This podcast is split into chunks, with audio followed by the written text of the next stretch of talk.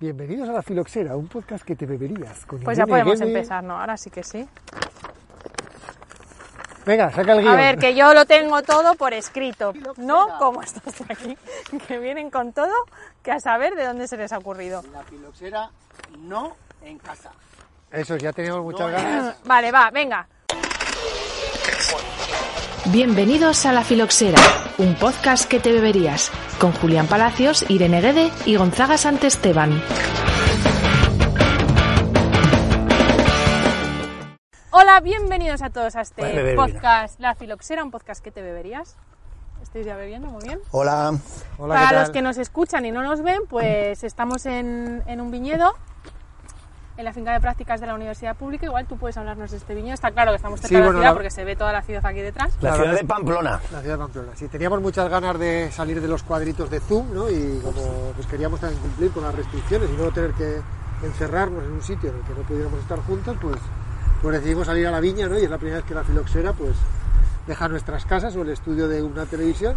Y estamos aquí en la finca de la Uni, que bueno, es una finca muy interesante, yo pienso, porque tiene una colección de biotipos de garnacha recopilados por toda Navarra, más de 2000, eh, bueno, pues una serie de cosas que, que también le dan su carácter. Se ven los edificios al fondo, pero es bonito que la, Es distinto, es otra cosa. O sea, Estamos la al aire libre, respetando la ley de las distancias de seguridad. Eso es. Bueno, y tenemos, ¿Eh? tenemos casi tres hectáreas de viña que, que también nos dan su trabajo. Cuidado, cuidado. que hay que, que hay que aguantarlas también. O sea que la filoxera ha vuelto a su hábitat natural, a la viña, Claro. Bueno, no ha vuelto, es que nunca hemos estado en la viña, de hecho. pero la filoxera, el bicho, el bueno, bicho vale, sí. vale, pensaba que decías nosotros como...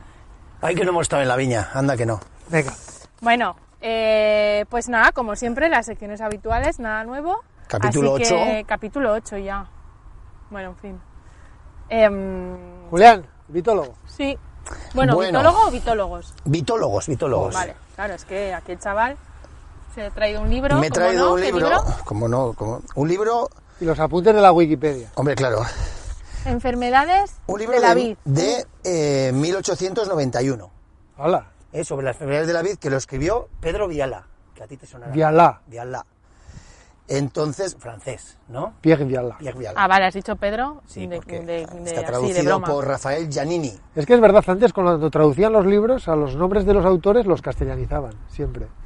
Bueno, está bien, ¿por qué no? Pues Ah, Rafael Giannini, que, o no Pedro. Giannini sería director de la Estación Ampelográfica Americana de Valencia. Y tradujo el libro de... ¿Y, y por qué se titula Las enfermedades de la vid? ¿O de qué van los mitólogos de hoy? En el capítulo 5, ¿no? Hablamos del oidio. En el 6 hablamos de la filoxera. Y en el 7, pues como invitamos a Richard Smart... Pues no hablamos de lo que vamos a hablar hoy, que a todo el mundo preocupa un montón. del mildiu, ¿no? Entonces nos tocaba, como en la serie esta pandemia, es la tercera, ¿no? El, el oidio 1845, la filoxera 1865 y el mildiu que llega a Europa, si no me equivoco, en 1878 o 1880, ¿no? Algo así.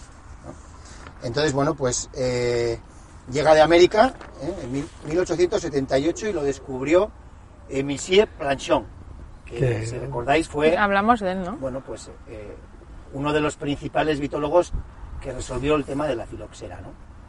O el que más reconocimiento ha tenido a, a posteriori junto con Millardet y dos americanos. La verdad que lo del milieu fue como éramos pocos y parió la abuela, ¿no? Ya como- porque, o sea, es que lo tranquilos que tenían que estar antes. Porque fijaros, sin, sin oído y sin milieu, Pues fíjate que llega eso, eh, el oído que parecía que era una gaita, ¿no? La filosera una gran calamidad y cuando la están superando llega otro hongo que, que, bueno, con unos efectos devastadores, ¿no? En, en determinadas zonas, en función de las condiciones climáticas, etcétera y tal. Y, y bueno, del milio igual hablamos luego y todo, un poco Sí. Gonzaga, ¿no? Creo que para, lo vamos a dejarlo un poco para el momentico. Pero a nivel de vitólogos, pues eh, voy, voy a volver a hablar de Pierre, de Pierre Magui eh, Millardet, que fue uno de los que hablamos eh, cuando, cuando hablamos de, de la filoxera, y el otro vitólogo que sale hoy, que es nuevo, ¿no? Que es Ulis eh, Gallón.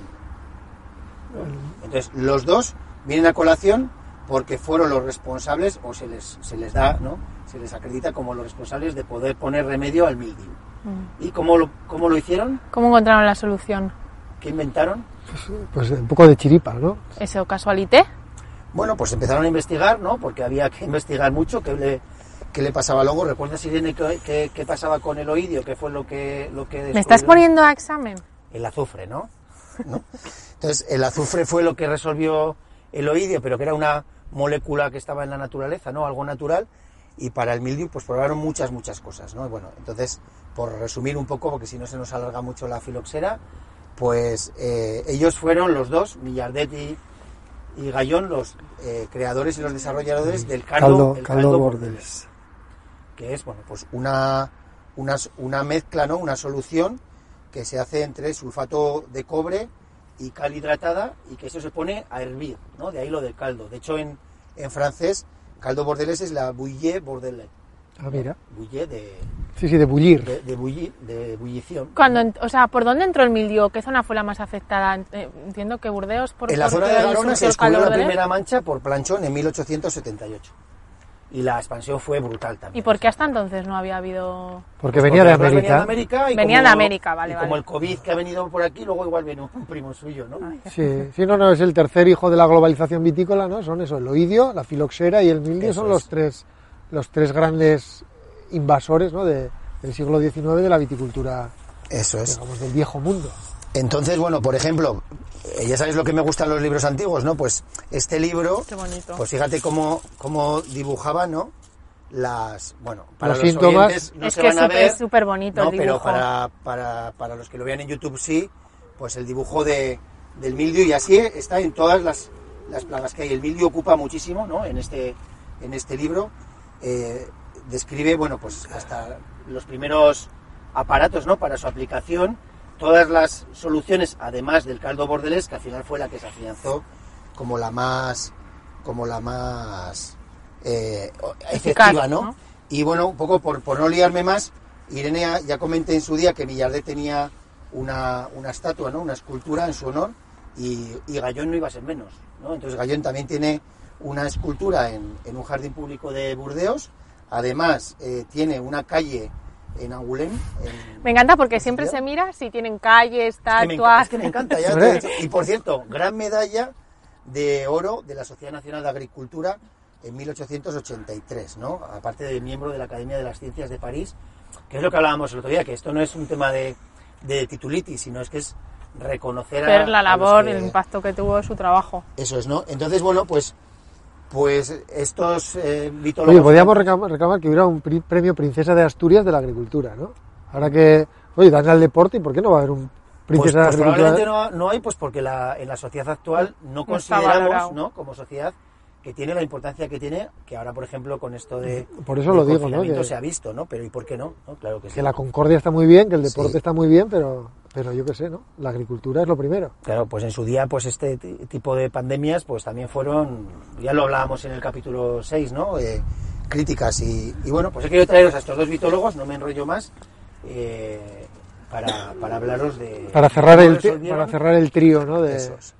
Cómo resolvieron el tema de, de. ¿Qué solución que persiste hasta nuestros días? Caldo bordelés, un caldo con una riqueza del 20% de cobre, que persiste, como me dices, hasta nuestros días, que nosotros estamos echando estos días un montón y que, y que es de las formas en las que aplicamos el cobre, pues bueno, pues prácticamente la más efectiva. Se considera el caldo bordelés el primer fungicida eh, desarrollado en la humanidad, ¿no? Porque, claro, lo que he dicho, ¿no? El azufre era una molécula de la naturaleza. El caldo bordelés había que... Que elaborarlo, prepararlo, ¿no? Entonces, pues eso, tiene unos 150 años y se utiliza muchísimo, muchísimo, muchísimo. Y esto une, si me lo permites, pues Sí, con claro, el por momentico de la viña que, que se lo pasamos a... Sí, bueno, el momentico, pues hoy estamos a día 18 de junio, ¿no? Y, y bueno, eh, realmente pues todos los que estéis en la viña ya sabéis lo complicado que está siendo este año para, para el control de- del mildio, ¿no? Entonces ahora es, en general es un momento clave para, para el control de enfermedades, ¿no? Porque es la época en la que ya hay un cierto crecimiento y las condiciones pues más fácilmente son propicias para, para que proliferen los hongos, ¿no? Y, son épocas de estar muy encima, sobre todo de, de oidio, de mildiu, incluso de botritis, ¿no? En, en órganos verdes, en, en zonas o años lluviosos, ¿no? Como ha sido este año, que también se ha visto algún síntoma de, de botritis en, en hoja, pero realmente este año de lo que está siendo muy complicado es de, es de mildiu, ¿no? El, el mildiu es, un, es una enfermedad que si quitamos la, la cornisa cantábrica, las zonas, eh, digamos, más húmedas de la viticultura española, pues es eh, no es no es, eh, no es endémico, ocurre algunos años, así como el oidio, ¿no? Pues toda España se puede decir que, o casi toda es endémica de, de oidio y siempre hay que estar pendiente, pues en el resto de la viticultura, en la, en la mayor parte de la viticultura española, pues podemos tener problemas de oidio pues un año de cada cinco, De mildiu, de de mildiu. mildiu, perdón, un año, un año cada cinco, un año de cada diez, ¿no? en las zonas más, más secas, y eso aún aumenta más la, la dificultad de su control, ¿no? porque, porque las zonas en las que lo conocen bien, pues ya están acostumbrados a, a tratar con él y a saber lo importante que es el, el momento del tratamiento, en las zonas en las que no es tan habitual, pues a veces les, les pilla a los viticultores ¿no? A- o a las bodegas de, de sorpresa. Eh, del mildiu poco se puede decir. Yo creo que la, si hubiera que decir algo así como lo más, lo más eh, importante, ¿no? Es que es un hongo endoparásito. Así como el, el oidio es un ectoparásito, que eso lo que quiere decir es que, que crece en la superficie de los órganos de la vid, Eso está es. fuera.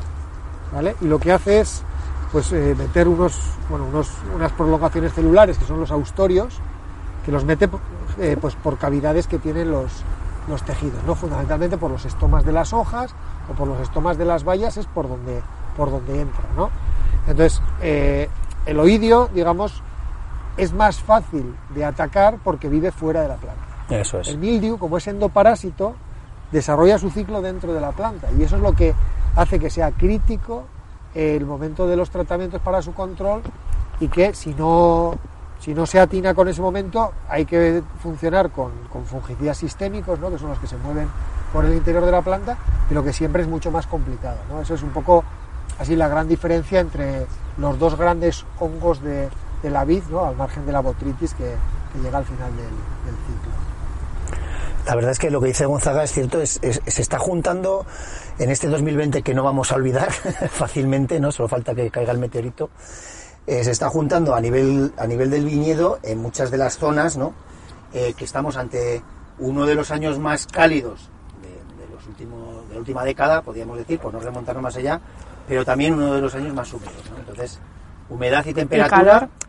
hongos, ¿no? Sí, a ver, yo no sé, igual es un poco frívola la frase, ¿no? Pero siempre se dice que, que cuando es buen año para coger setas de mayo, es un año de mildiu, ¿no? Y si, Sí, sí. y si se cogen buenas setas en, en septiembre, pues es un año de botritis, ¿no? Al final, Eso es. las condiciones que, que favorecen pues son humedad, temperaturas templadas, ¿no? Y, y eso es lo que promueve, pues, pues el mildiu, ¿no? Que es lo que estamos teniendo este año, ¿no? Con, con episodios. Aquí en algunas zonas hemos librado un poquito, ¿no? Porque le pilló el, el momento más crítico climáticamente, le pilló con un crecimiento todavía un poquito moderado, ¿no? el ciclón estaba muy avanzado, y luego pues vinieron un par de semanas de, de cierzo, de viento del norte, que, que aliviaron un poco la situación, ¿no? pero realmente pintaba muy mal y en otras zonas está siendo muy complicado. ¿Qué ataca? Principalmente a la hoja. No, O puede, a todos los O- órganos. or- a todos los órganos verdes, donde más se ven los síntomas inicialmente es en hojas, pero lo que más nos preocupa a todos los viticultores y vitólogos El es el ataque al racimo. Sí, hace mucho daño en inflorescencia, en racimo antes de, de abrir, ¿no? Eh, eh, ya puede ser muy agresivo y en racimo también cuajado, o sea, realmente Previa floración puedes tener un ataque y en cuestión de cinco días puedes perder toda la cosecha de una viña. Sí, no, no, yo he visto fincas, Sí. eh, la misma finca, eh, hasta aquí tratamos el martes y a partir de aquí tratamos el miércoles, Y y, ser de, y, luego. y ser de coger el 90% de la cosecha y coger el 0% en la de al lado. O sea, es, es muy.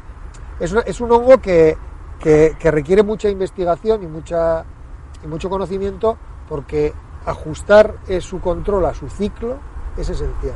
¿no? En otros, bueno, eh, hay un poquito más de margen, pero Ya el que- mildiu. o sea, el o sea, momento de tratamiento es crítico, ¿no? Mira, en, en Rioja hay unos premios, se llaman los premios Mildiu, que a la gente le hace gracia porque le dan un premio al primer viticultor que encuentra una mancha, que se llama una mancha, ¿no? Sí, las manchas de aceite, que son de- los típicos. en, en- en su viña, en sus hojas, ¿no? Es un- una forma como de aceitosa y por eso se llama la mancha de aceite que dice Gonzaga. Entonces, dice, o sea, le dan un premio al, al malo, ¿no? Al no, no, le dan un premio al, al primero que la ve eso, ese premio y después otros nueve premios más de Por comarcas, en no sé sí. cuántos pueblos, pues eh, lo que hace es que haya miles de ojos, ¿no? Miles de personas buscando ya, promover que la gente- ¿no? Por lo que dice Gonzaga, para saber cuándo sea esa primera contaminación, porque es clave ese momento para cuándo se van a dar las siguientes, ¿no?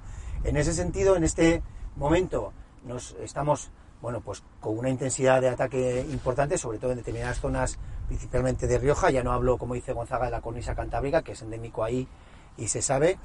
Y luego también, claro, que cada vez también se junta otra cosa, que hay un, un mayor número de, de hectáreas de viñedo cada vez gestionadas de forma ecológica. Que, que Claro. eso implica que tienes Hay que ser... sistémicos no se pueden usar. No, no, ¿no? puedes usar fun- funda- fundamentalmente solo Claro, cobre para el mildiu y azufre para el oidio, y que, pero lo que te exige es ser eh, cada vez mejor viticultor, ¿no? O sea, tienes que estar más pendiente de ese hongo, ¿no? Entonces lo que estamos es cómo combinamos distintos tipos de cobre, ¿no? Sulfato de cobre, hidróxido cúprico, oxicloruro de cobre, incluso óxido cuproso, que son distintas formulaciones del cobre para, como quien dice, pues ataca- atacarle al hongo por distintas vías. Claro, y luego lo que, lo que comentas, ¿no? Que, que luego está la gestión del vigor, la gestión general del viñedo, que también te cambia la- Eso, eso. el riesgo de ataque, que no todos son tratamientos, sino No, que bueno, es, fundamentalmente es manejo sí, de planta. Es, es manejo de planta y luego, pues saber las herramientas que se tienen, eh, utilizarlas, ¿no? Pero, Sí. pero esa es un poco la, esas son un poco las claves del, del momentico y es un poco lo que hemos querido traer, pues porque porque estamos ¿no? ahora en, en pleno apogeo, incluso ya con eh, infecciones secundarias, en fin, que, que está la cosa movidita. Y que el año está siendo tan raro que hemos visto hasta Black Rot, que es otro tipo de hongo en, en Navarra y en Rioja este año, cuando es un hongo que en principio pues está solamente localizado en, no sé, en Galicia y en el Bierzo, por decir, ¿no? Dos zonas muy húmedas y cálidas en primavera. Entonces, bueno, pues está siendo un año este, extremadamente peculiar en todo. También, claro, es lo que dice Gonzaga, esos trabajos en campo, que son más horas de mano de obra en campo, es más horas y más euros por hectárea, pero también más tratamientos. Entonces, claro, en el año en el que todo se ve pues con cierto, bueno, un poco pesimismo, Ya, ¿no? lo Por que el tema faltaba, de ¿no? ventas, el coronavirus y tal, pues ahora además tienes que gastar más. Lo que pasa es que como, claro, esto, si fuera que el 1 de enero le das al botón y no gastas nada en el viñedo, pero estamos hablando que lo más caro al final es no tener uva. Entonces te estás jugando todo pues por un tratamiento más o por un deshojado. O, entonces, claro, el viticultor hace ese esfuerzo, pero bueno, pues no es la mejor, el entorno no acompaña, ¿no? Entonces, Ya. pues hay un poco de pesimismo en, en la viticultura, pero que li- lidiaremos con ello. En 1878 Ya también tuvieron. lo habría, ¿no? Bueno, pues eso. Bueno, pues muy bien. ¿Queréis hablar de la palabreja ah, hablando del momentico o queréis dejarla para más adelante? La dejamos para más adelante. Sí, sí, sí. Vamos, Igual a ahora cortar, hablas tú vamos a de- cortar un poco el rollo, que ¿Queréis si un no, poco de, de wine sheet? Sí, sí, nos gusta el wine sheet. Uy, pues el wine sheet ha volado. Sí. Vale, Wine sheet. pues Venga, va, Irene, yo he pensado que... Julián, a ti no se te han volado los papeles, pero a mí menos, ¿eh? Ya. Irene, No ¿nos pones nunca. el líquido elemento, por favor? Por un poco de sí. Ay, claro, es que tú estás viendo el corcho. ¿no? Bueno, hoy decir que tenemos de auxiliar de cámara a mi mujer, Patricia, que alguna vez ha salido en el, pro- en el programa que Hola, sus- Patricia. Sus, aventuras en el rodero. ¿eh? Ah, por sí, San es Valentín. verdad. Eh, pues eso, que sepáis que, que además de... Es que al aire libre necesitábamos apoyo y no hemos podido, no nos parecía bien liar, ¿no? A, Claro. En estos trabajos a, a la gente del servicio de... de, de- no sé, de, de innovación educativa, se llama el servicio de una televisión de la universidad. Sí, sí, aquí estamos, estamos en familia. Venga, Irene. Vale, entonces, Wine dale Pues caña. yo he dicho, eh, bueno, he dicho, como estoy también yo un poco mm, ahora involucrada con temas de no turismo, de cómo eh, pensar cosas nuevas y tal y no sé qué, entonces eh, he dicho, bueno, mm, pues vamos a hablar de no turismo y de que, de que, de, de lo que veo un poco las redes sobre el tema. Y nada, bueno, pues El octavo pasajero que está por ahí. Es que, es Julián, que, es que ¿Qué viene ha una mosca aquí. Is in love, filoxera. is in love. Igual es, filo, The igual es la love. es que ¿Ya? te, te favorece ese turquesa. es que es el color, sí. No se, Bueno. puede, no se puede ser sexy. Venga, dale. Venga. Eh, bueno, entonces eso, pues las bodegas están ya anunciando pues que van a volver. En- Yo creo que para julio, ¿no? Casi todo el mundo ya tendrá abierta la bodega. El enoturismo, pues ya sabéis, pues que al final es una actividad que, que en, el- en este contexto del COVID, pues que, bueno, pues que va a tener buena salida. Al final es una parte o casi todo se puede hacer en el exterior, entonces pues puede ser muy chulo. Sí, todo lo que es el turismo rural en general. Sí, ¿no? Haber- sí. metrocero, de cercanía, Sí. eh, mundo rural, ¿no? Sí. Eh, entonces, bueno, la gente está ahí promocionando a tope, pues que vuelven, eh, propuestas así, pues desde picnic en el viñedo, yoga, un poco de todo. La verdad es que, bueno, hay cosas bastante chulas. No he visto nada así muy excéntrico. El viaje en globo, bueno, cosas que ya estaban también. Hacer catas, pues igual hay, gente que hay gente que, que igual eh, organizamos más las catas en el interior, ahora pues todo el mundo se va a ir a la viña a hacer catas. Esto está guay porque por, por fin la viña va a tener más importancia también, yo creo, en las visitas y en... Entonces, pues eso es muy positivo. Bueno, pero ya, ya va teniendo en general, Cada vez ¿no? O más, sea, pero ahora ya de- va a ser por huevos, o sea, es mucho más que- seguro estar al aire libre que estar ahí en un subterráneo. Yo, ¿no? yo creo que es un buen momento, ¿no? Para que, a ver, se habla muy fácil desde la silla, ¿no? Pero, pero las bodegas que estaban dudando si darle fuerza al enoturismo, ¿no? Yo creo que, yo creo que tienen que. Yo creo que Sí. muchos han aprovechado el parón para repensar y para decir, ostras, pues tenemos esto, o lo- si ya lo tenían, lo mejoran y si no lo tenían, pues se tienen que poner las pilas, está claro. Y yo creo que también eso, los, los, los turistas este año, ¿no? Que nos vamos a quedar más cerca de, de nuestras casas, yo creo que, que muchos vamos a descubrir cosas que si no igual no habríamos descubierto, ¿no? Que, que Pues también al sí. sector, dentro de que, de que evidentemente pues toda la caída de ventas en hostelería pues, pues eh, va a ser muy dura de, de superar, pero hay que intentar buscar ¿no? un poco esa, esa diversificación y ver un poco cómo se... Porque yo creo que el cliente va a estar más receptivo. ¿no? Hombre, yo creo que Sí. en los pueblos, ¿no? Mucho Eh. Yo qué sé, yo lo veo en el pueblo estos días, hay mucha más gente y el verano va a ser animado en el pueblo de, de gente Sí. viviendo ahí, menos vacaciones y, y lo que dices, ver una bodega o una quesería o el carnicero o el que hace miel o el que hace aceite, pues es una actividad que, que lo- como dice Gonzaga, que estaba ahí y probablemente igual a veces pues no te habías parado a, a pensar, ¿no? En ello. Y, y todo está así de guay en la red de Nautilus. Entonces, bueno, pues os podéis imaginar, las fotos y las imágenes que se comparten son como idílicas, ¿no?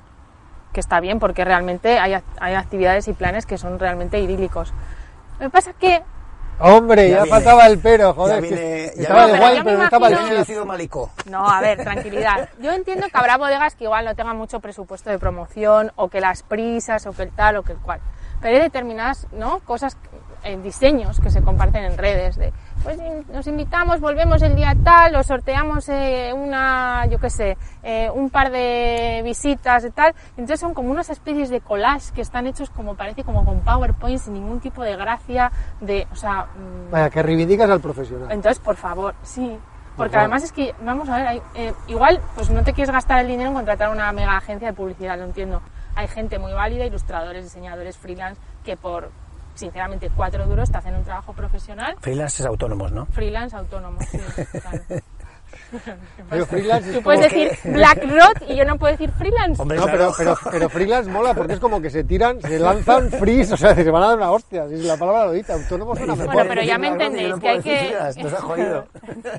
O de Maya y sus flores. Pues bueno, total, que, que, que intentemos hacer las cosas de una manera un poco profesional. Pues sí. ¿vale? Porque es que no- se nota mucho, canta mucho y Pero yo creo que ahora que el mundo es, todo es como muy visual, es muy digital, pues hay que cuidar eso. No, y además que yo es verdad que a, a poquito, ¿no? O sea, a poquito que lo hagas bien, ya, se oye, nota ganas. eso, un, un toque, ¿no? Que, que los que nos, que los que nuestro nivel es el PowerPoint. Oye, ya lo pues siento no no, por los es- que se manejen en que- PowerPoint. No, pero- que no sabemos, Claro. pues hacer una, un detallico, ¿no? Y que, que Sí, llega o sea, Zapatero que a llega tus más, que está mejor y que está acorde seguramente pues a cómo está diseñada tu web o a, no sé, a tu Pero rollo. tocar una foto. Pero Irene, hay, pero hay gente que mete pasta y tampoco les luce mucho. ¿eh? Bueno, pues eso ya es otro problema, ellos sabrán. Bueno, es que a ver, también hay una cosa que luego podemos hablar, que es un poco también tener claro quién eres, a, a quién quieres llegar, cuál es tu esencia. La retórica en el buen sentido de la retórica. El mensaje. Y eso no lo ves tampoco bien. O sea, no está bien bien y gente a nivel que- de, no. de consejos reguladores. Bueno, eh, es que ahora os hablaré de unos vídeos que he visto que, bueno, es que Uy, claro. viene en igual si viene. Eh, Dale, Eh, dales a esos vídeos, dale, dale. Pero bueno, y luego viene- también hoy no ha hecho la fermentación malolática. quería reivindicar, ¿sabéis? Es, eh, mm, ¿Cómo era, cómo era Joder, petillón? es que no me estás, dejan estás- hablar. estás petillón, que es la palabra que he aprendido yo en la filosofía. Ah, sí, petillón, petillón, Petillón de tu- Muy pet, muy pet. Tenemos que hacer otro día un teatrillo de esos. como- bueno, Venga, total, va, cuenta, que- cuenta, y bueno, y aparte de diseños bonitos, pues no sé, hay mucha gente que igual no tiene fotografías o, o trabaja con agencias que lo que hacen, en vez de hacerle un, un trabajo de crear contenidos para esa bodega, es decir, me voy a la bodega, hago fotos, conozco a la gente, lo hago bien, pues tiran de bancos de imágenes. Entonces, mm, claro, hay las típicas imágenes que ya las hemos visto 250 veces. Las manos con el racimo de uvas así. ¿Cuántas veces habéis visto es- esa... O sea, Mil. Horrible todo el rato. La típica así, con la agua así, o oliendo una, no sé, la barrica, no sé, mm, no sé. Vamos a currárnoslo. Bueno, pero por ejemplo, eso, como dices, es bastante común, ¿no? No, no recuerdo o si lo recuerdo no lo voy a Aparte son decir, imágenes que las usas tú y las usa 300 Claro. bodegas más en el que mundo. Consejo entonces- Regulador hizo una promoción en Renfe, en todos los trenes, salía un viñedo que, por cierto, parecía que era un viñedo, pero lo que era verde era la cubierta vegetal, porque el viñedo estaba en, en, en invierno y era una cuesta, una ladera, y era un viñedo sudafricano. Sí. O sea, que eso es, se ha dado Hubo un mucho, consejo ¿no? regulador hace tres o cuatro años que hizo un vídeo promocional y, se, y, el- y la viña no era de aquí, era eh, australiana. Porque coges, compras imágenes, ¿no? Compras imágenes. Entonces, joder, no sé. Bueno, Pues sí, un poquito de trabajo Sí, está que bien, no cuesta ¿no? mucho salir a la viña, ¿no? Y además sal- sienta muy bien y fíjate que a gusto estamos hoy aquí. y haces algo personalizado. Aparte, bueno, ya la, o sea, Que, que comunicas mejor porque tú Sí, lo sabes. y, ya y, está. joder, el mundo del vino, las te regiones que ancla, hacen vino, hay un paisaje, hay una gastronomía, hay unas tradiciones, hay una historia, hay un lenguaje. Joder, ¿cómo unas no vas a personas, mostrar eso? una fi- unas Claro. personas que también, una fisonomía, ¿no? Incluso la, Bueno, la ropa, lo sé, ¿no? sí, ¿No? sí, pero la fisionomía es, es a ver, diferente, pero, por ejemplo, pero hay un sombrero, la gente de cada pueblo lleva o la boina o un sombrero y no llevan... O sea, que a veces esos detalles, cuando compras imágenes... Sí, pero bueno, que es que lo tienes ahí ya hecho, puesto para ti, sin tener que hacer atrecho No, ni nada. claro. O sea, Sí, es sí, que ir sí. y, sacar la foto. Nosotros Em, estamos de acuerdo. Pues, Bueno, que pues sí, eso. claro que sí. dime. Entonces luego he dicho, ay, voy a ver qué están haciendo eh, las denominaciones de origen para fomentar esta vuelta al enoturismo o cómo han estado durante el, el confinamiento, cómo han animado a la gente pues a beber vino tal. Entonces, eh, bueno, la primera que he dicho, voy a ver Rioja, ¿no? Que siempre está haciendo cositas. Y bueno, ahí están con su hashtag de te mereces un Rioja eh, y estas cosas. Mm, Ese hashtag está bien. sí, la verdad es que está guay. A mí me parece que la campaña funciona. Además hay una promoción, Con el ¿no? vídeo de- me pasa un poco lo mismo, pues que al final dices, pues puede ser un vídeo de Rioja como puede ser un vídeo de yo que sé qué, ¿no? Bueno, O sea, Bueno, no- pero igual tú que estás más... eh, tienes, Sí, no pero sé, bueno, que es que al final son todos Tiene como que muy llegar, parecidos. tiene que emocionar un poco, ¿no? Sí, bueno. Luego hay Rioja Alta que ha, eh, ha usado el hashtag cerca de ti, que no sé si es el mejor en este Pero momento. Rioja Alta o la Rioja Alta. La ruta de vino de Rioja Alta. Vale, vale. Claro, yo creo que en- en- entiendo como en plan que es turismo de cercanía, ¿no? Claro. Pero claro, cerca bueno, de ti es como... Pero era para los de Bilbao. No, pero igual sí, Que sí, que sí, que probablemente No, sí, no, no, claro. será eso. Luego está eh, Jumilla, ha visto que han hecho durante el confinamiento combinamiento. Y entonces, bueno, pues es una, una ¿cómo se dice? Pues una promoción así, pues para que, pues, que los vinos de Jumilla, ¿no? Pues te acompañaran durante el confinamiento. Ahora también han hecho una cosa como familia Jumilla para apoyar también a, a la hostelería y que la gente pues salga de casa y comparta vinos y, bueno, está bueno, ¿eh? Aquí la cámara que le está dando al... Claro. Bueno, ¿qué más? Eh, del Duelo también ha hecho una campaña que está muy guay, que es Volveremos a brindar, y entonces ha cogido a, a actores y actrices así más o menos populares con seguidores, les ha enviado una, una botella de vino personalizada con una ilustración bastante currada, no es algo cutre, o sea, está bien, eh, de cada uno, y entonces eh, la- ellos han compartido pues sus, sus experiencias Claro, lo ahí que pasa es que eso queda un altavoz em- alucinante, ¿no? Porque la gente, estos, como dices, ¿no? Es actores o, o gente de la cultura, pues que tienen Bueno, muchos sobre todo, seguidores, pues yo qué sé. Sí, que te va a llevar a eh, gente que sí, no sé pues cómo- Silvia Abril, eh, gente así. ¿no? o Que te llega a casa, oye, mira lo que me ha llegado a casa. Sí, sí, que Claro, está, eh, 35 Sí, además podía ser bastante como forzado, pero la verdad es que la gente lo, bueno, lo han compartido así bastante natural. Sabes que a veces estas campañas es como que Sí, se un poco nota, impostadas, ¿no? pero bueno, no. No, pero yo creo es que está si bien te porque se nota que al final la gente realmente todos famosos y no famosos hemos estado encerrados y agradecemos una botella, una copa. Ya, pues sí. Y luego está eh, pues nuestra Deo Navarra, pues con eso eh, ha hecho lo de yo brindo Deo Navarra, ¿no? Y que salían Los diferentes bodegas. brinda, en las terrazas, ¿no? En el- ¿eh? Bueno, ahora ha hecho lo de eh, pedir vino en terraza, como cinco consejos que, bueno, pues supongo que tampoco tiene mucho misterio. Y luego eh, ha hecho esto de por el reencuentro, ¿no? Y, y bueno, entonces, claro, eh, claro, al meterme en la de Navarra vi eh, algún vídeo. Y vi este de... mm, Como, Miedo nos das. a ver, vi uno que es como para lo de yo brindo de una barra y entonces eh, es como un vídeo como de hemos estado en los momentos más importantes, ¿no? Y entonces es todo imágenes como de momentos importantes. Pues un cumpleaños, una mudanza, un, yo qué sé, caminando por la playa. Luego hay muchos vídeos de la de una barra que caminas por la playa. Bueno, pero pues por Guipúzcoa, tal, ya, claro, bueno, seguro. sí, pero no sé, volvemos a ver siempre, joder, pues explotar el paisaje de Navarra, ¿no? Hablar de Navarra, que salga Navarra, que salga Pamplona, que salga, yo qué sé, ¿no? Bueno, pues, eh, pues sí. No, pues es complicado, es un Me lo mundo complicado. como si fuera yo el creativo.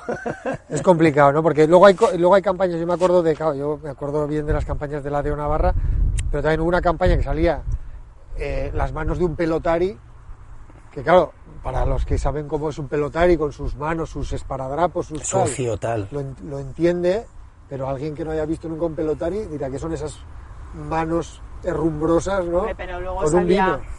No sé, Sí, pero que es complicado encontrar el equilibrio entre lo local y lo... Bueno, y el vídeo, espera, que no acabado de contárnoslo. No, que yo no he visto el vídeo. ¿eh? Más que nada, que es que hay todos los vídeos, o sea, no todos, ¿eh? pero en general se hacen como un tipo de vídeo, como tira- se paisajes tira- bucólicos, tópico, ¿no? siempre gente joven brindando, que pueden estar aquí en Cuenca o en, o en Melbourne. Es que, mm, no sé, hay cero, o sea, no se, no se promociona lo, lo, lo, lo- lo nuestro, Pero lo igual regional, Irene lo nos, nos diferente. está intentando imitar y sin acierto lo que está haciendo el mundo de la cerveza, ¿no? No sé, se intenta imitar un anuncio de seguros, sinceramente. No, es lo que se no, intenta yo creo que imitar. no. Que es Yo que creo que es. me o parece sea, el un poco de ese cerveza, rollo. Cuando empezaron hace unos años esas campañas masivas previas al verano, de pasártelo bien, con eso, canciones de, de Love of Lesbian, tal cual, que, pues que era todo en plan, bueno, pues eso, pues eh, mediterráneamente, ¿no? Es- bueno, por no Joder, pero marca. mediterráneamente, No, pero Estrella eso- Damm, siempre, o sea, Pues no gente sé. joven, No, pero pues, sí, pero tienes razón, Julián. Yo creo que el mundo del vino pues intenta a veces, pues, porque ¿cuál es el nicho? Pues la gente joven, un momento de relax, divertido con tus amigos, bueno, igual Pero quiero decir, Estrella Damm tiene sentido que haga, y además hace un cortometraje y con un director, o sea, bueno, ya no sé si este año, pero joder, se le ocurra un montón y muestra el Mediterráneo, la esencia del Mediterráneo. Tú ves esos cortos y esos anuncios Hombre, y te sientes es- como cuando has estado que- de vacaciones lo que en pasa es que los, Mallorca o en, los en sectores, los sectores no son comparables. y No son comparables, tienen más- porque- más- Pero sí Vale. que intentar copiar no suele funcionar. y a ver, perdóname, pero un anuncio de, de cerveza y que sales ahí como en un festival, y es, es que es realista, porque realmente es así. Hombre, había que conseguir que eso pasara es con esa. el vino, ¿no? Lo que pasaba en Sonorama, ¿no? Con el vino, por ejemplo. Bueno, Bueno, tú eh, reivindicas más, más, Más, identidad. más Sí, profesionalidad mucho más, y- en los pequeños. Y, a- y al final, lo que quiero decir es lo que hablábamos antes, que estas imágenes también son bancos de imágenes, de vídeos, porque es que se nota que no es gente de aquí. Sí. O sea, Eso- la imagen, me- momentos especiales, cumpleaños, una- un plano de una tarta de cumpleaños que pone Happy Birthday. O sea, es- eso lo has comprado, es una imagen comprada, entonces, pues Sí, no sé, la gente con la que trabajas se tienes que, Julián, que Julián- comunicar. Julián dice a veces, no, mira esa foto, mira, seguro que salen dos rubios, uno moreno, Ah, sí, uno mulato y uno no sé qué, seguro. No he visto la foto, pero seguro que salen. Las parejas que salen brindando siempre son eh, heterosexuales, si son homosexuales son hombres siempre, blancos, o sea, no sé, ahora que estamos con toda la movida del, Guapos, guapos. pues sí, no sé, mira, pero hay esperanza. Investigando. Digo, voy a ver qué hacen en Venga, Cataluña. que acabamos- que acabamos Entonces, a- la veo que Cataluña. Ha hecho una promoción que me ha gustado mucho el Visca vídeo, Cataluña, la hala. verdad. Porque se muestra a dos chavalas, dos amigas. Al principio parecen dos amigas, pero yo creo que, que, son, que se han enamorado. Y están en Barcelona, en la playa, no sé qué, parece como que se han conocido, tal. Entonces, la- una de ellas le enseña a la otra, le va a enseñar, parecen como días diferentes. Es como una historia. Que eso es importante, que sea una historia, un inicio, un nudo, un desenlace. Y entonces, eh, es como que le- una de ellas eh, se ve, porque le enseña fotos y ven vídeos, que, que, que- que es de un, de un pueblo donde hay viña y que su familia es, tiene un viñedo y tal. Y entonces al final, eh, no sé si en el contexto del confinamiento o no, pero la cosa es que deciden salir, ir a visitar y, y ella le presenta a su amiga o a su novia, no lo sé, pues a su familia, vendimian, se les ve comiendo en un restaurante de la zona, joder, pues este rollo. Y sigue siendo joven y bonito y divertido y no sé Pero qué. te lleva, te lleva allí, Pero ¿no? te lleva a ese lugar. Y en otra región no podrán hacer un vídeo igual, Sí, porque que no serán lleva- las mismas- los lo mismos rural paisajes sin- y los sin tirar mismos... del tópico, sino pues, un poco de lo que es la realidad del- de un medio rural. ¿no? Entonces, pues digo, mira, pues esto está bien hecho. Entonces, ese tipo de cosas sí. me refiero. Oye, pues eh, luego igual, en Twitter igual le haces un link a, algún- a este vídeo, por ejemplo, ¿no? Para... Se puede, Sí. ¿no? Sí. Estaría guay para... Oye, a esto Sí. me refería, ¿no? Sí, Pues así lo, así lo vemos. nuestra cuenta de Twitter, arroba la filoxera. pues sí, ya lo haré. Vale, guay. Y poco más que decir, la verdad. No, pero bueno, oye, ha Joder. venido... Wine City ha venido hoy a tope, ¿eh? Para no haber teatro hemos estado ahí fuertes. Muy bien, Muy bien. No, no, no, muy bien. Muy bien. Ha estado muy bien. Además, un... Sí. bien, bien Bueno. traído. Venga, al lío. Irene, dale paso a... Sí, ahora eh, vamos a hablar de actualidad científica, ¿no? Sí, bueno, a ver, voy a cumplir una promesa ¿no? que hemos hecho en algún programa de los anteriores. No, no, Un no, episodio. no, no, vas a cumplir una orden, porque votamos es verdad. a que hablaras de esto en el siguiente capítulo y salió que sí. Es que yo no me acuerdo de eso. Hombre, Sí. pues agotamos 3 3-0. Sí, no, no, sí. A ver, pues eh, en algunas ocasiones hemos hablado de lo que son, pues de si un artículo es open access, ¿no? O de acceso abierto, o que, o, o si es de, access, de acceso, de acceso cerrado, Blackrock, sí, bueno, freelance. ¿eh? Eh, y bueno, pues toca un poco explicar cómo va el mundo de las revistas científicas y, y cómo va esto, ¿no? Entonces, sobre todo, quiero explicar dos cosas, yo creo, ¿eh? puede que sean dos y media, como los vitólogos, tenemos dos y media. Eh, una es cómo funciona el proceso de publicación en una revista, que porque, porque no, es que tal, se publica cualquier cosa, bueno, a veces sí, a veces no. Entonces, eh, simplemente decir que todos los artículos de los que hemos hablado en la filoxera, lo que pasan es lo que se llama un proceso de revisión por pares, ¿vale? No son por pares de cojones, sino por pares de revisores. Entonces, cada artículo que uno publica, como mínimo lo tienen que revisar dos, dos independientes, dos revisores independientes, que son pues investigadores, se supone que de, de nivel, pues de otra parte del mundo, y que son los que revisan tu texto, te hacen una lectura crítica y te, eh, te ponen muchas pegas, de forma que, bueno, pues Y cada revista tiene sus revisores. eh, todas las revistas tienen todos los revisores del mundo. ¿Por qué? Porque los revisores trabajamos gratis. ah, Ese es uno de los primeros ¿Y problemas. es que- una base de datos de revisores? Bueno, no. ¿Os conocéis todos? No, que va, no, no, no. por Instagram. A ver, que va, No. que va. No, tú- a ver, yo soy editor de un par de revistas, ¿no? De la más así de, relacionada con el sector, pues la Eno One, ¿no? Que es una revista francesa, pero con vocación mundial, que además es de acceso libre, open access, luego podemos hablar un poquito de ella. Y entonces, si me llega a mí como editor asociado un artículo, yo lo que tengo es que buscar dos o tres personas que lo revisen. Entonces, ¿yo qué hago? Yo me leo el artículo no en profundidad a buscar los, las pegas, sino a ver un poco la temática y busco dos o tres revisores a los que les invito a revisar eh, el artículo. Entonces ellos lo que hacen es, pues en dos, tres, cuatro semanas, enviar su revisión crítica del artículo con las pegas que le ven, etcétera, y en función de lo que digan, pues, pues se le traslada esa decisión a los autores. Entonces las decisiones más habituales es rechazo, reject, que es está usted bien que lo, que lo, que lo- que lo intentara, pero no, pero no Así, pasa el filtro. O sea, eso de, de- el artículo ese ya Se puedes hacer, no ya puede puedes hacer con un papel así una bola y tirarlo. ¿De verdad? Claro, muchos. Bueno, hay, hay revistas. ¿Pero porque realmente no hay nivel o porque la gente está muy subidita? No, no, no, porque realmente tú piensas que el artículo, o sea, tú lees los comentarios de los, de los, enfoque, de los eh, revisores y dicen, no, no, aquí hay problemas metodológicos importantes, no, o sea, faltan cosas, hay, hay pocos datos para soportar Pero las es muy bueno porque sube, pone mucho nivel, ¿no? Claro, O sea, entonces publicar un artículo, a ver, no sé, Hostia, pero en la mayoría, o sea, sí. más o menos en una revista normal, no vamos a ir a las excelsas, eh, más o menos la mitad de los artículos se rechazan directamente. pero se rechazan directamente o, oiga usted, mejor esto... No, no, no, no, no, se rechaza es reject. Wow. Reject. Dese usted la vuelta, reescriba lo que quiera y, y pruebe con otra O revista. sea, no es esta gráfica, la, No, no, la no, tendrías no. que explicar mejor. Luego está el siguiente nivel que es mayor revisión, que es revisión mayor, ¿no? Que es que te dicen, bueno, Bueno, guay, pero tiene- cámbialo todo. que dicen, tienes posibilidades, ¿no? O sea, vale, quedamos otro día, ¿no? O sea, ya, Vale. ya, ya nos veremos otro día y entonces ahí te pueden exigir cambios realmente de, de fondo, ¿no? Y, y, bueno, que es eh, mayor revisión es una, una respuesta habitual que te digan, oye, pues eh, sí, pero hay aquí mucho curro y tras una o dos revisiones más, porque tú mandas eh, un nuevo manuscrito con las revisiones de lo que te han hecho, una respuesta detallada a cada una de las críticas que te han hecho, lo vuelven a revisar los revisores y puede ser otra vez mayor revisión, puede ser, aunque es raro, que te lo rechacen, porque bueno, con esto que tú has corregido, los problemas que hemos visto no los puedes solventar y eh, puede ser pues minor revision, que es ya pues cambiar algunos detalles, que es decir, bueno, pues ¿Y esa segunda revisión la hace el mismo que te ha revisado la primera vez o es otro? En principio sí, aunque el editor tiene que ver un poco, el editor juega un poco con su criterio, porque si ve un, un revisor eh, optimista y uno muy negativo, pues puede optar por invitar a un tercero, puedes, o sea, vas, Como un, un teatrillo. Oye, Gonzaga, también habrá acá. artículos que pasen a la primera, que sean tan buenos, ¿no? Puede...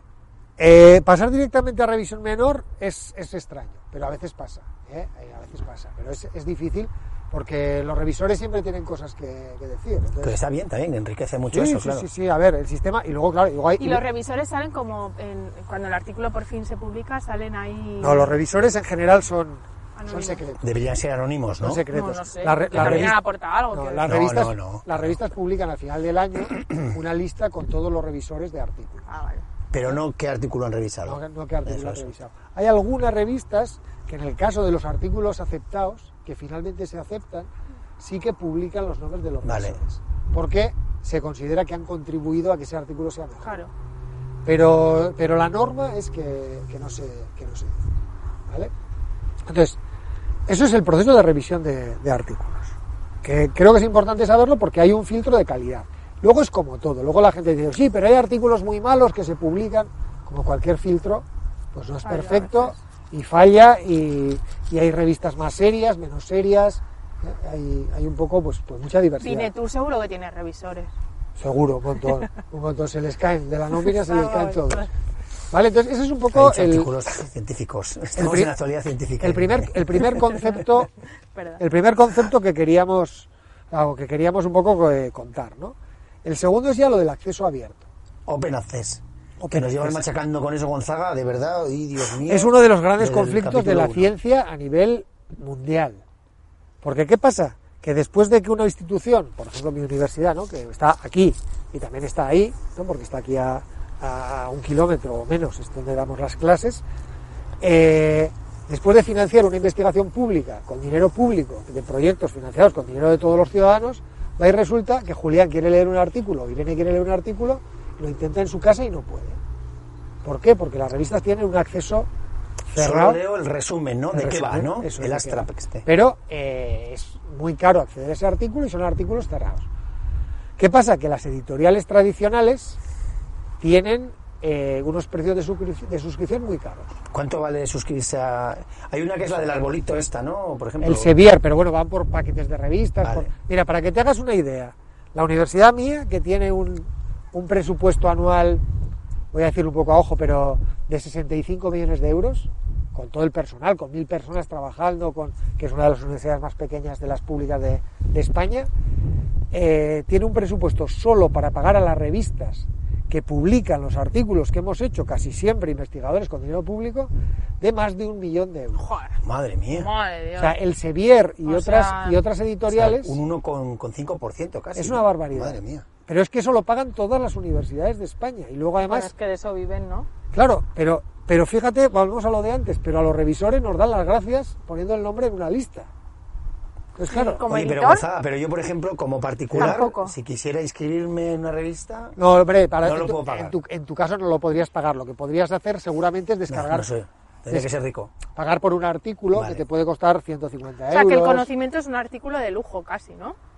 Entonces, claro, ¿qué Claro, esa, es pasa? la, esa es la pelea, esa es la pelea en estos tiempos de, de cambio, ¿no? Entonces, ¿cuál es la pelea? Mira, si, si yo ahora publico una revista de esas y quiero que todo el mundo lo lea, yo ahora digo, venga, he publicado en tal revista, en el Australian Journal de, de Viticultura y Enología, y quiero que todo el mundo tenga acceso a ese artículo. ¿Sabéis cuánto me cuesta eso?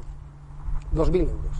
Yo tengo que buscar 2.000 euros de mis ahorros para poder hacer que todo el mundo en el mundo pueda leer mi artículo. Pero entonces tú cuando estás publicando ahí estás cediendo todos tus derechos de, de reproducción y todo. de propiedad intelectual a esa revista. Tengo que pedir permiso hasta para reproducir mis propias gráficas. Es que es increíble eso. Es alucinante.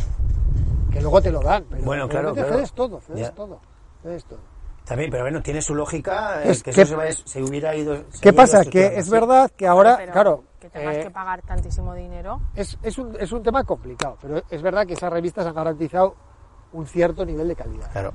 Entonces, ¿qué pasa? Que ahora han aparecido muchas revistas Open Access. Que es que Que, no, no, todo que, está abierto. que todo está abierto, sí o sí, pero claro, el autor también paga.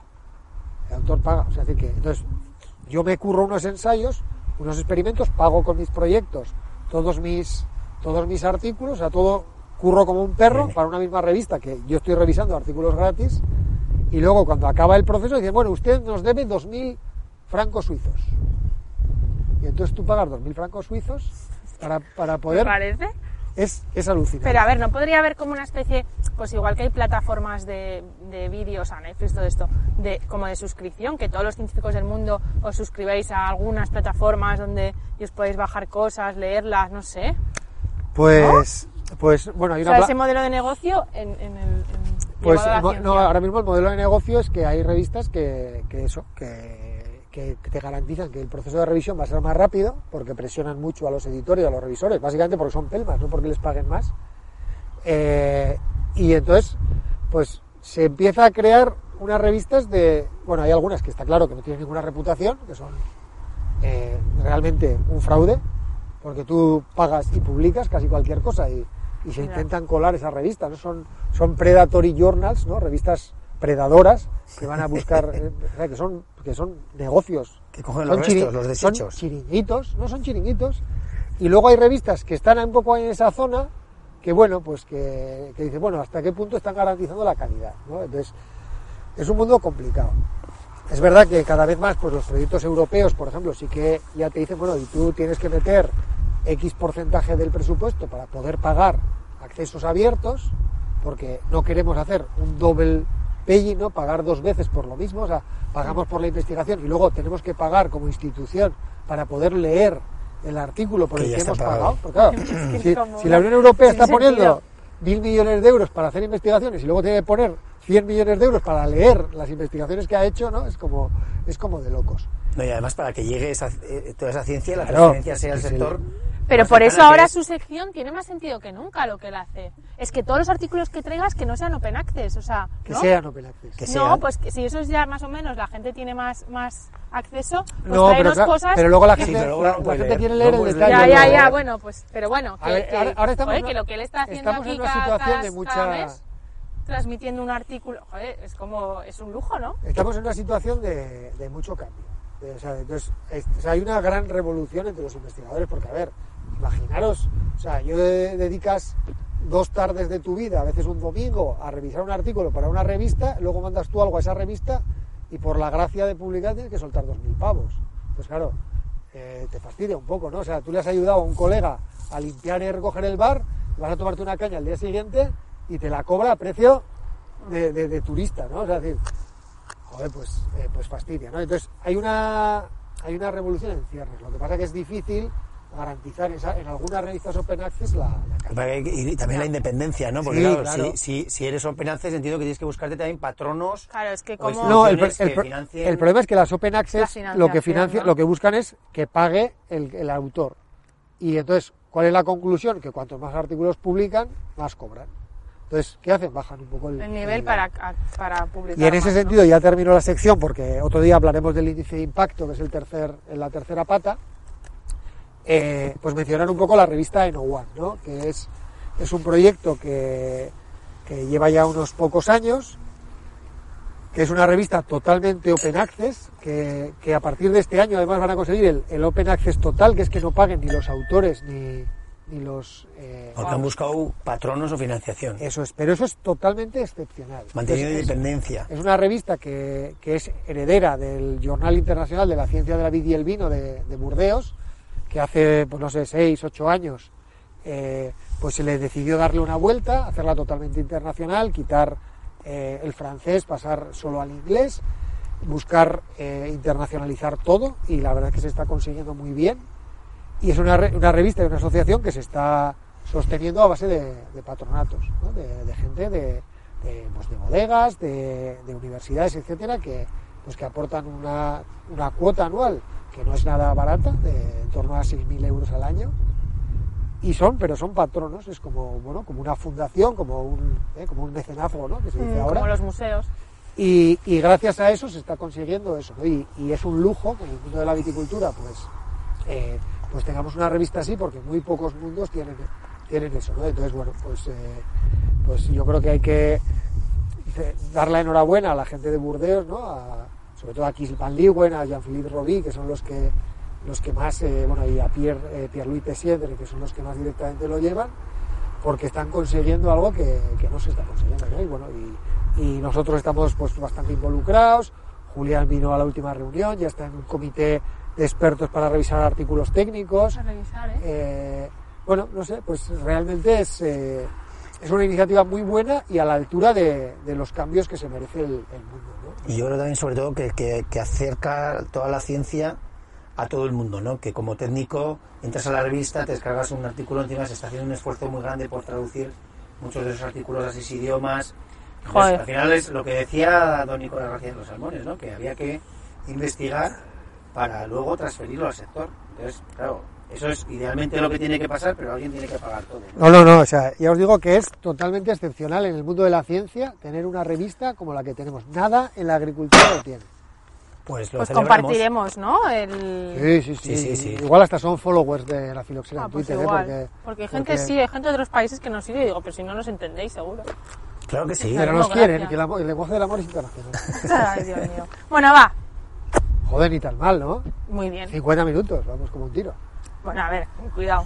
Que ahora le toca a Julián, ¿sabes? Oye, por favor, yo voy a ser cortísimo. El momentico, Julián. No me sulfures. Ah, no, no, hombre, perdón, ay, perdón. Por Dios, pero No que me, no, no es me que estoy fatal. La palabreja, La la, palabreja. La palabreja. Mira, Venga, la- palabreja, y voy a ser breve, ¿no? Porque ¿Seguro? como os extendéis tanto y luego me echéis la bronca a mí, pues la palabreja de hoy es solfatar. Con O. Con O, Oh, que es un localismo, ¿no? O que, bueno, se dice en algunos sitios. Generalmente se habla más de sulfatar, que viene de sulfato. ¿Y por qué has elegido sol, fatar?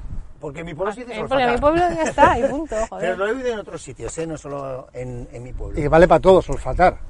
Sí, es como pues, echar, algo a la- echar algo al campo, ¿no? A- Un tratamiento, a, a- en principio a la viña, pero a cualquier cultivo. Viene, evidentemente, la palabra sulfato, pero que su raíz es del sulfato de cobre, ¿no? De, porque también hay sulfato de hierro. Viene del sulfato de cobre, del caldo bordelés, y que es la forma en la que se hablaba tradicionalmente, y se sigue hablando, pero cada vez menos, de aplicar un tratamiento fitosanitario. Ahora hablamos de, hay que echar un, un tratamiento Sí, fitosanitario. o tra- tratar. Hay ¿no? que tratar, ¿no? De tratamiento hay que tratar. En muchos sitios se dice hay que echar una mano, ¿no? ¿Cuántas manos llevas? Hay Llevo seis manos, mano. ¿no? Llevo cinco manos.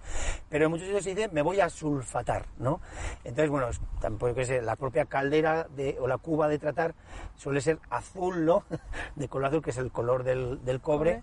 Y dice, mira, ya viene de echar sulfato, ¿no? Incluso yo, pues uno de mi pueblo, un amigo de mi padre, y llevaba una vez, eh, eh, hasta aquí llevaba todo azul y pensaba que llevaba guantes y era que hace, te estoy hablando de hace 25 años, Estaba removía removiendo la el sulfato con la mano, cosas que ahora nos parecen increíbles, ¿no? Pero bueno, Bueno, para el coronavirus, bien. eso pues que es eh, para, para localismos para, para hablar de, de echar algo a los eso ahora todos hablamos de los fitosanitarios antes se hablaba de los productos si eran insecticidas se decían los venenos no más que y, y bueno pues eh, ahora vamos siendo todos más más, Más técnicos, le he echado el veneno pues eso no, no está bien pero solfatar la palabreja y acaba aquí Joder, increíble lo breve que ha sido, no se ha enrollado Sí, nada. bueno y breve dos veces bueno Joder, a ver si te aplicas Pues el así cuento siempre, en ¿eh? general.